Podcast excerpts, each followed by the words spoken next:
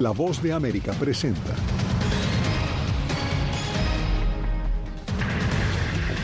Avanza operativo de fuerzas israelíes para acercar a milicianos del grupo islamista Hamas. El presidente Biden pide acción urgente del Congreso para que le apruebe fondos adicionales a Israel.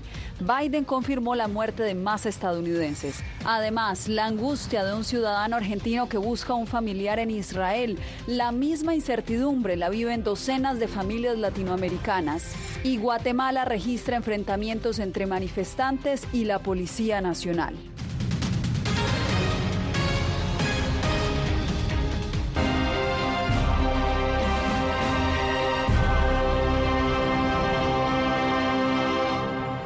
Bienvenidos. El conflicto palestino-israelí continúa con un abrumador número de ataques aéreos en Gaza por parte de Israel.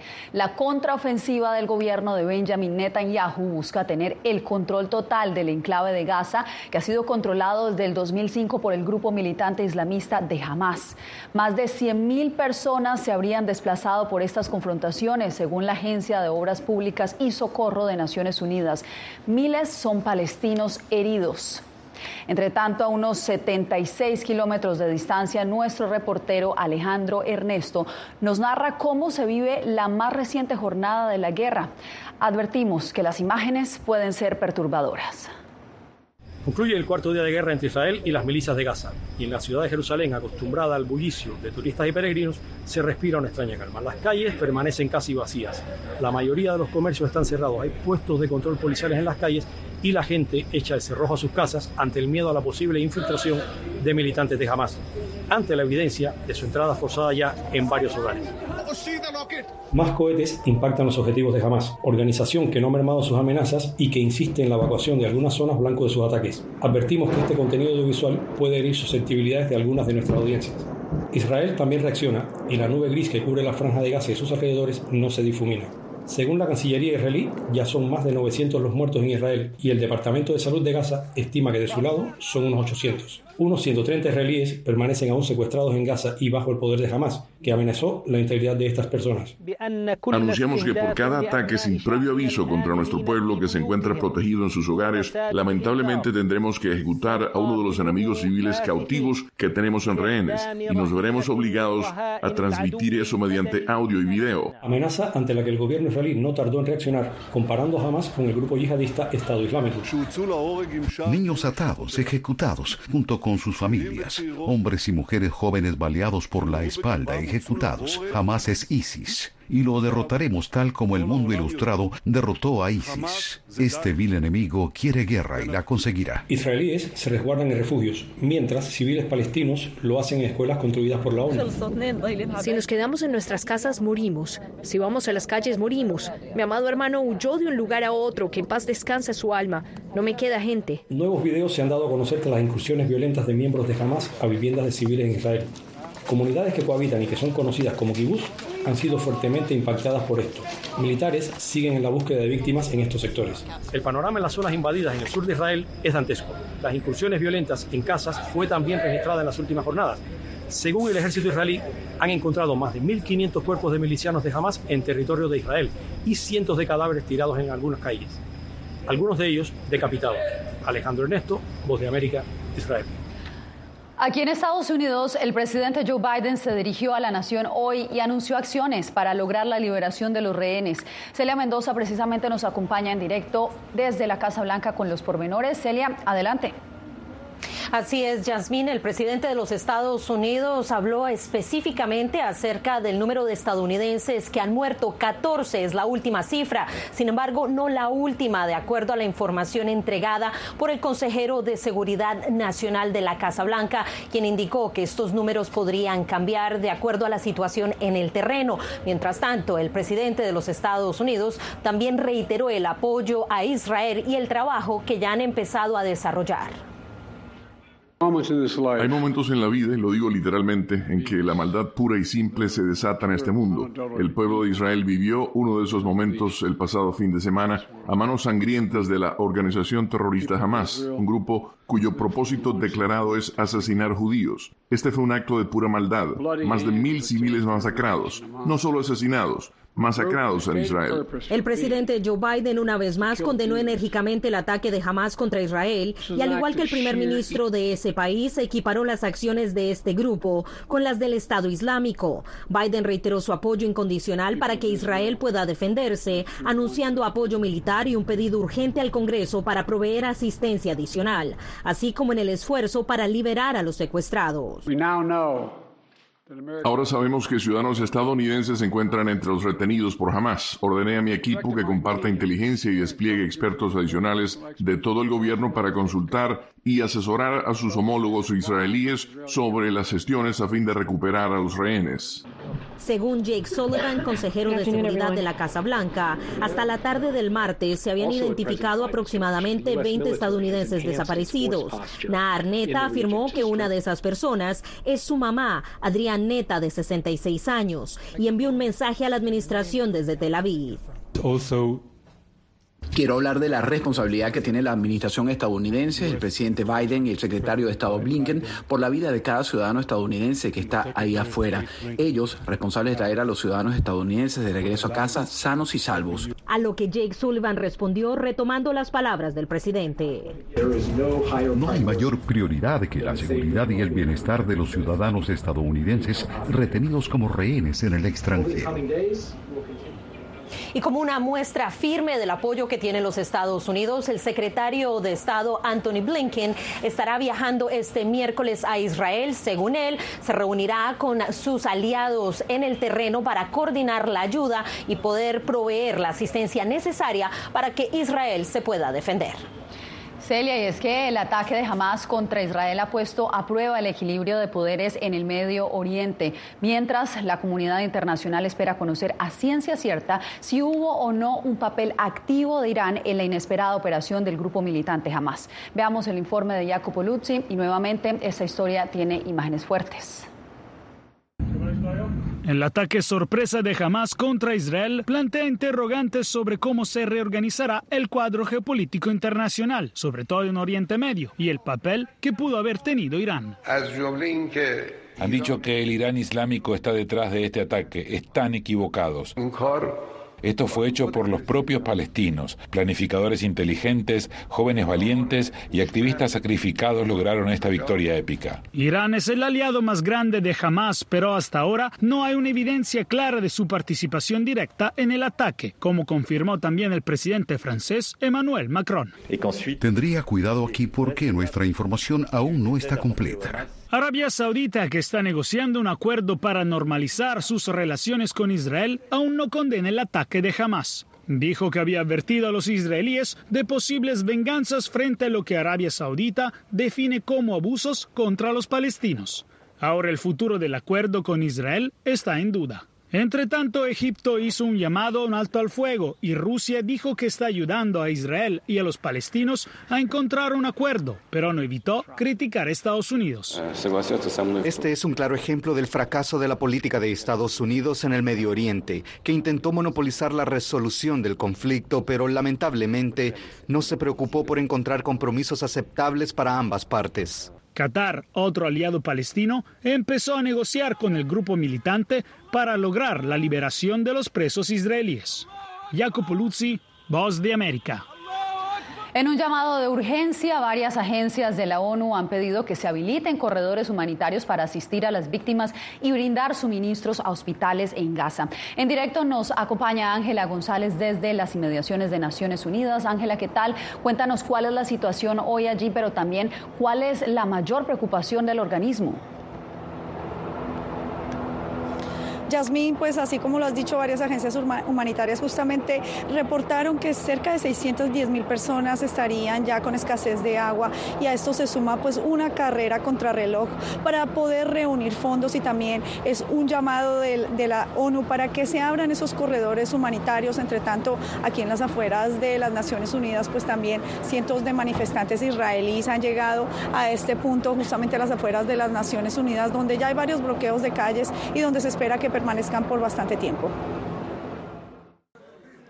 El Programa Mundial de Alimentos de las Naciones Unidas lanzó una operación de emergencia para proveer asistencia crítica a más de 800 mil personas en Gaza y en West Bank. ante el cerco impuesto por Israel.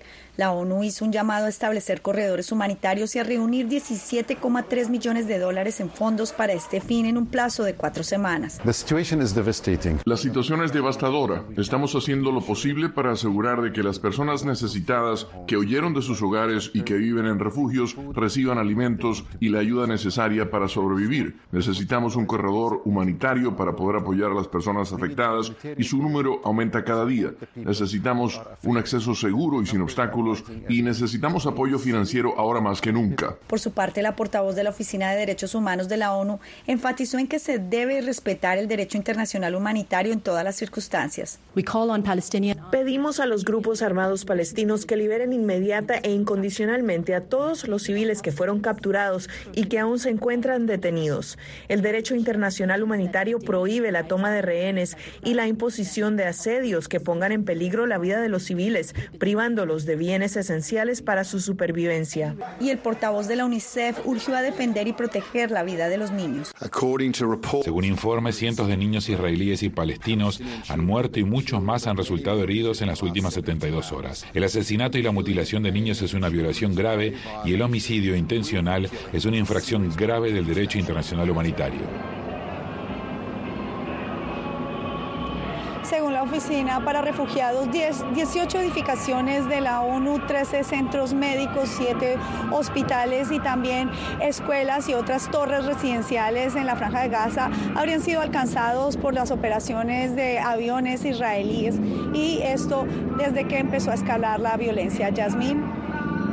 Ángela, como lo veíamos en tu reporte, el, panorama es devastador porque muchas de estas familias, pues, o víctimas son menores de edad. Según estima la UNICEF, un millón de personas que viven en la franja de Gaza, de un millón, la mitad son menores de edad.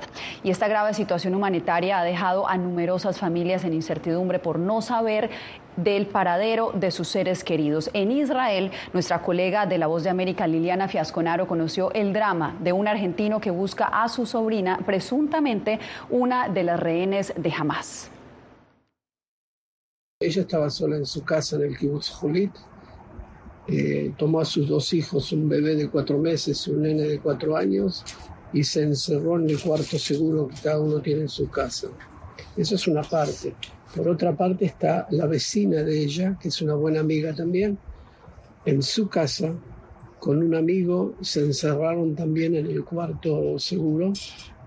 Ellos escucharon gritos y gente hablando en árabe, cerraron la puerta, pero los terroristas entraron a su casa, hicieron volar la puerta del, del cuarto seguro, mataron al amigo de la vecina y la sacaron a ella, ella se salvó, la sacaron a ella del cuarto de, seguro y la hicieron sentar en el living room. Y de repente le traen a los hijos de mi, de, de mi sobrina. De mi sobrina no se supo nunca nada más. Esta es solo una parte de la entrevista. La historia completa de Adolfo Stollers la pueden encontrar en Entre tanto, gobiernos en Latinoamérica coordinan esfuerzos para la repatriación de sus ciudadanos en Israel. El informe lo tiene Paula Díaz. Al menos nueve latinoamericanos han muerto y alrededor de una veintena de personas se encuentran en la lista de desaparecidos luego del mortal ataque de Hamas a Israel este fin de semana, según reportan sus respectivos gobiernos. México ya inició el operativo de repatriación con dos aviones de la Fuerza Aérea. Hicimos esta escala técnica aquí en, en, Irlanda para posteriormente continuar hacia Turquía, para finalmente llegar a Israel la selección mexicana de gimnasia rítmica que se encontraba atrapada en Israel, donde se preparaba para los Juegos Panamericanos, anunció en redes sociales que regresarán a casa luego de la respuesta de los organismos mexicanos. Estamos aquí en el aeropuerto Ben Gurión en Tel Aviv, listas para salir a rumbo a México. Ya llegó la aeronave. En Argentina inició la operación conjunta Rescate Seguro para evacuar a su población en Israel. Se disponen vuelos entre Tel Aviv y Roma en un avión Hércules. Las autoridades del país suramericano reportan la muerte de siete de sus nacionales. El Ministerio de Relaciones de Perú reportó la muerte de una persona en ese país. Chile también reporta muertes. Tenemos certeza en este momento de tres chilenos, de los cuales, bueno, dos son hijos chilenos, una chilena directamente asesinado. Eh, hay además una chilena secuestrada, que en este minuto es nuestra mayor preocupación. Desde Tel Aviv, el estadounidense Adam Bellos, director del Fondo de Innovación Israelí, que está trabajando en las ayudas para los damnificados, dijo que la comunidad se ha unido como una familia para ayudar. Hay más de 2.000 personas heridas y más de 100 secuestrados que están en Gaza. Nadie está hablando de nacionalidades. Estamos más enfocados en tenerlos a todos en conjunto. Las autoridades de Panamá reportaron que una nacional de ese país que había sido reportada como desaparecida fue encontrada. Paula Díaz, Voz de América, Washington. Por su parte, Colombia anunció que unos 230 turistas varados en Israel serán repatriados en los próximos días en vuelos humanitarios de la Fuerza Aérea. Este es el reporte de Jair Díaz. Un grupo de más de 100 personas, entre colombianos, mexicanos y estadounidenses, se encuentran con el sacerdote colombiano Jesús Hernán Orjuela, varados en Israel, en medio de la guerra desatada en ese país y el grupo Hamas. Los colombianos hemos tenido una buena noticia del gobierno. Estamos en Jerusalén, estamos en un lugar seguro. Los turistas que se encontraban participando de una peregrinación junto con otros colombianos que estaban de visita en Israel serán repatriados en vuelos humanitarios de la Fuerza Aérea Colombiana en un trabajo articulado con las autoridades de Israel. Para esto ya se está trabajando en la logística y permisos necesarios para el desplazamiento y aterrizaje de la aeronave en Israel. Estamos eh, más dispuestos, entendemos, y vamos a hacer, eh, vamos a apoyar, eh, ayudar con todos trámites y coordinación y logística se necesita por eso. Una incertidumbre que crece cuando las cifras de muertos siguen en aumento. Por eso, los colombianos en Israel hacen un llamado a la paz. Temen por su vida y la de sus familias. Empecé a sentir miedo. Eh, también mis hijos nerviosos, eh, porque había mucho nerviosismo, porque todo fue sorpresa. La Cancillería de Colombia ha tenido contacto con los familiares de los dos colombianos reportados como desaparecidos en Israel. Mientras tanto, más de 230 colombianos serán repatriados al país en los próximos días. Jair Díaz, Voz de América, Bogotá. Cuando volvamos, disturbios y capturas dejan manifestaciones en Guatemala.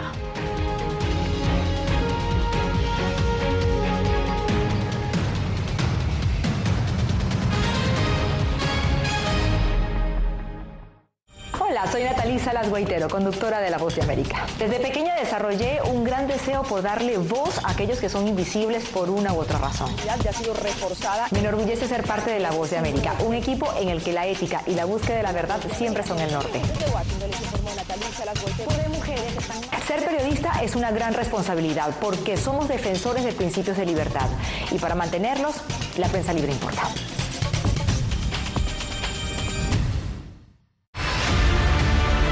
No concibo una democracia sin, sin periodistas. El libreto manda a un conflicto constante con la prensa independiente, con los medios de comunicación. Periodismo, la prensa libre importa, una coproducción de La Voz de América con nuestras afiliadas en la región. Se ejerció esta profesión con mucho eh, miedo. ¿Cuántos periodistas van muertos ya? Por decir la verdad. Disponible en vozdeamerica.com. Soy Fabiola Chambi, corresponsal de La Voz de América en Bolivia.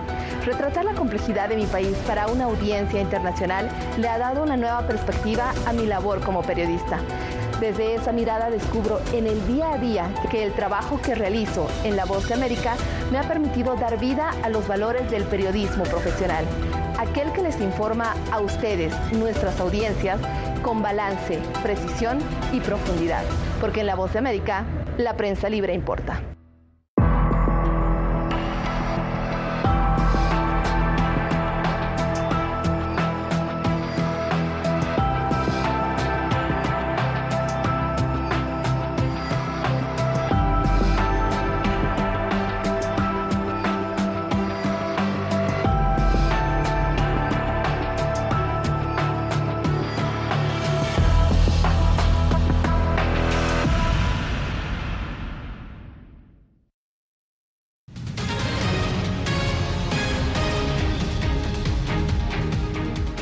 En medio del paro nacional que hace cuatro días vive Guatemala, manifestantes denuncian que actores violentos han infiltrado las marchas pacíficas para deslegitimarlos. Eugenia Sagastume tiene los pormenores. Más de 120 puntos siguen bloqueados. No importa cuántos días más estemos en esta lucha, seguiremos hasta que esas ratas corruptas caigan y el descontrol se apoderó de la plaza central donde supuestos manifestantes infiltrados provocaron daños a negocios locales y agentes de la Policía Nacional Civil lanzaron gases lacrimógenos. La organización 48 Cantones, que inició las movilizaciones en octubre, aseguró que sus protestas han sido pacíficas y que la llegada de manifestantes infiltrados es un intento por criminalizar la legítima protesta. Mientras, el presidente de Guatemala rechazó los bloqueos y anunció capturas. Los bloqueos son ilegales. Los bloqueos están derivando en actos vandálicos en perjuicio de la propiedad privada y aseguró que tiene pruebas que los bloqueos son financiados desde el extranjero. Que fondos provenientes del extranjero han sido trasladados a ONG nacionales de donde han salido los recursos para el pago de la alimentación, servicios sanitarios portátiles y, en fin, la logística de los bloqueos. A través de X, el presidente electo Bernardo Arevalo le dijo a Yamatei que es su responsabilidad como presidente en funciones pronunciarse en contra del rompimiento del orden constitucional que asegura la fiscal Consuelo Porras en contubernio con jueces y fiscales, ha venido provocando y que la salida de la crisis es escuchar a la población que está en protesta. Mientras, Yamatei le hizo un llamado a no promover las protestas. Eugenia Sagastume, Voz de América, Guatemala. Pasamos a Bolivia porque a dos años de las elecciones generales el partido oficialista está sumergido en una batalla interna que enfrenta al presidente Luis Arce y al expresidente Evo Morales por el apoyo de los movimientos sociales. Fabiola Chambi con el reporte. El pacto de unidad. Desde hace varios meses, las disputas internas del partido oficialista, el Movimiento al Socialismo, han elevado la tensión política en Bolivia de cara a las elecciones presidenciales de 2025. El Congreso del MAS, que reúne a bases sociales del país, ratificó al expresidente Evo Morales como líder del partido y lo proclamó candidato único. También determinó la expulsión del actual mandatario Luis Arce, quien fue su ministro de Economía, y del vicepresidente David Choquehuanca, además de otros funcionarios.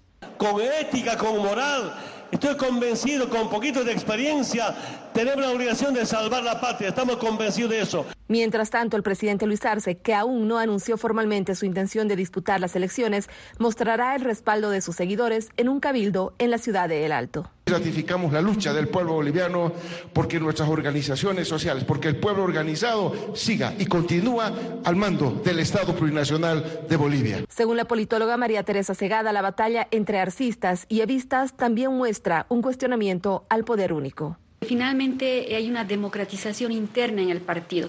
Pero mm, claramente esto no ha sido acompañado por una autocrítica del propio Evo Morales, que ha insistido en ser él el jefe y por lo visto él lo tomó a Arce como una suerte de sustituto funcional temporal. El Tribunal Supremo Electoral indicó que la candidatura de Evo Morales es anticipada y está al margen del calendario electoral que contempla las elecciones primarias el 2024. Fabiola Chambi, Voz de América, Bolivia. Hacemos una breve pausa y ya regresamos. Soy Belén Mora, periodista de La Voz de América. Como reportera y presentadora tengo la responsabilidad de acercarles las historias que se generan en Washington y que impactan tu entorno cercano. Perspectivas diversas en un ambiente informativo en constante evolución que pone a prueba y nos hace poner en la balanza nuestros valores profesionales, te presentamos información veraz, porque en La Voz de América la prensa libre importa. En tiempos de cambios, cuando el mundo parece incierto y lo que escuchamos no refleja lo que vemos, buscamos la verdad. Cuando nos cuentan solo una parte de la historia, perdemos la confianza. En momentos de crisis, nuestros sueños, esperanzas y deseos de un mejor mañana dependen de una prensa libre. En La Voz de América te traemos las historias que la gente se arriesga a ver. Conectamos el mundo y lo unimos con la verdad.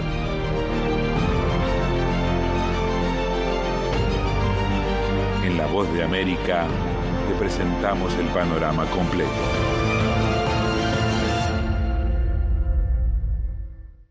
Soy Jacopo Luzzi, reportero de La Voz de América aquí en Washington, D.C. Ya sea informando desde el Capitolio, desde la Casa Blanca, cubriendo el impacto del cambio climático, el impactante tema migratorio, o subir en un avión y cruzar medio mundo para estar en el lugar de la noticia con la información precisa y veraz, este es mi compromiso como periodista. Un compromiso de vida profesional que comparto con ustedes, porque en La Voz de América la prensa libre importa.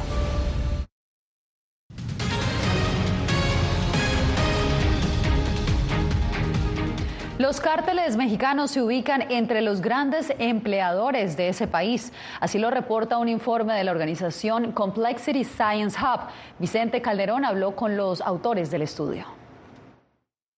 Una investigación publicada en la revista Science estima la cantidad de personas que trabajan para los cárteles de la droga que operan en México. Más o menos 175 mil personas afiliadas, es decir, trabajando directamente con el cártel. Esto convertiría al narcotráfico en el quinto empleador en México, no muy lejos de Walmart y similar a la cadena Oxxo. El presidente López Obrador criticó la publicación. Una nota también de la derecha de los conservadores diciendo los empleos que se generan en México vienen del narcotráfico. Otro de los autores del estudio es el italiano Gian Maria Campedelli, experto en la estructura de organizaciones delictivas. Mano dura, policies or tough policies. Encarcelar más gente no tendría impacto suficiente en la reducción de la violencia.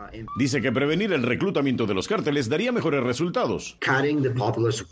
Eliminar el apoyo popular a los carteles, que parece estar presente en ciertas partes de México, es clave. Rafael Prieto Curiel explicó desde Viena cómo determinaron el tamaño de la estructura de los cárteles. Con datos pues, del INEGI, de los homicidios, de la población penitenciaria, de los ingresos a la población penitenciaria con datos de personas desaparecidas. Cuando la DEA declaró que tan solo los cárteles de Sinaloa y Jalisco Nueva Generación tienen unos 44 mil miembros, tampoco le agradó al gobierno de López Obrador, pero el estudio presentado en la revista Science llegó a una conclusión similar. Los investigadores reconocen que incluso atendiendo el reclutamiento tardarían unos cinco años para disminuir la violencia. Vicente Calderón, Voz de América, Tijuana. Tenemos más, usted no se mueva, regresamos después de la pausa.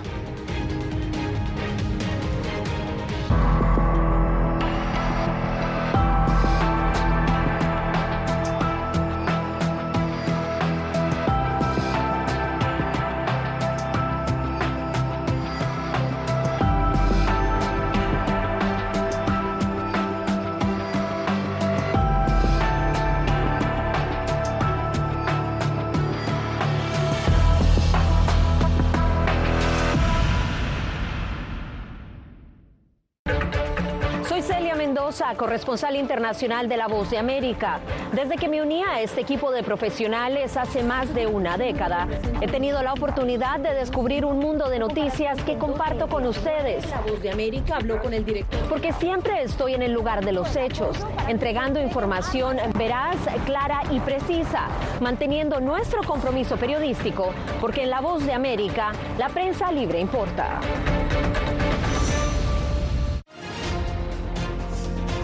Actualidad. Que la inteligencia artificial va a estar presente en nuestro día a día. Intentan sacarse de encima a trabajadores.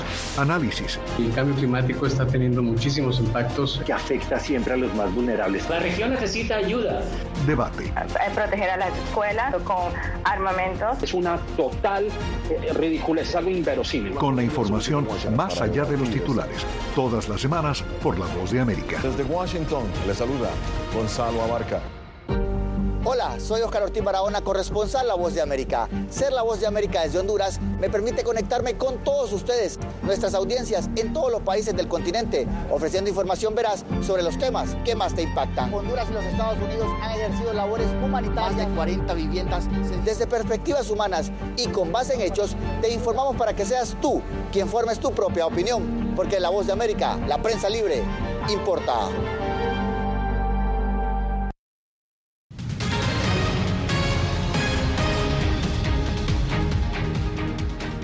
Los cielos de Albuquerque se han llenado de colores desde el fin de semana en el Festival Internacional de Globos que se celebra cada año en esta ciudad fronteriza con México.